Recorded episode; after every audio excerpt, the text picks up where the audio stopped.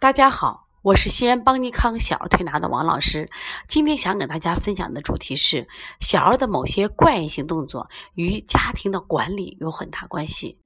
今天下午呢，我在一个幼儿园呢为家长进行小儿推拿讲座，在课后呢，很多家长提出问题，其中有个家长说：“王老师，我们的孩子总是爱吃被子的一角。”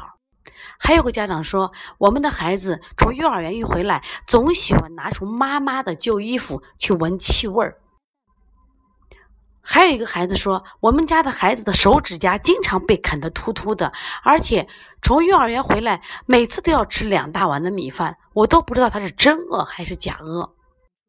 我说，对于这个每天晚上回来吃两碗米饭的孩子啊，他很多时候是孤独是饥饿，因为在幼儿园他一定是吃饱了。那么，对于这样的情绪呢，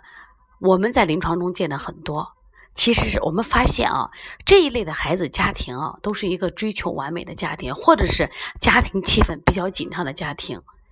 那我在现场去做了咨询，我说有没有哪些家长呢，特别喜欢对孩子说不的？我说有没有哪些家长，孩子比如在幼儿园一天。或者在外面玩了一天都挺好的，只要你见了家里的某个人，总是给你跟什么呀对着干，或者大哭一场。很多家长举起了手。我在这举个例子，我们小灿灿，我们奶奶就说了，这个孩子呢一天都挺好的，只要晚上一回来跟他妈妈一见面就要大哭一场。还有我们的小涵涵，每天早上都跟他妈妈就穿衣服，必哭一场，必闹一场。为什么会出现这种情况呢？因为妈妈的气场不对。妈妈就是一个高压式的人，妈妈就是一个经常说不的人，所以说经常过度的管理孩子，孩子的抑郁情绪得不到抒发，有些孩子变得大喊大叫，有些孩子就变得怪异，有很多怪异的动作出现。大家都知道，我们两千后这代孩子呢，是我们中国第一代独生子女的孩子，父母都很优秀。所以说，希望自己的孩子比自己更出色，所以把很多的期望就强加给孩子，总希望孩子这也做得很好，那也做得很好，拿着自己做人做事的标准来要求我们孩子。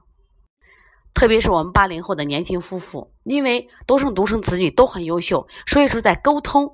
理解、欣赏、忍让方面都做得不够，所以当家庭出现了任何的纠纷，甚至当着孩子的面就会吵起来。包括还有婆媳关系，甚至还有母女关系，也是这样子。那么你想，如果当我们夫妻为孩子吵架的时候，一个是爱他的妈妈，一个是爱他的爸爸，这个孩子在这样的环境中，孩子孩子要么就是暴躁，要么就是抑郁。长期这种抑郁下去以后呢，这些孩子就会出现一些怪异的动作。所以说，希望今天这个分享，希望我们年轻的家长们。我们给孩子给了生命，更希望能给我们孩子一个健康的身体和一个心理健康的环境。孩子快乐成长，孩子快乐的长大，才是我们真正要的东西。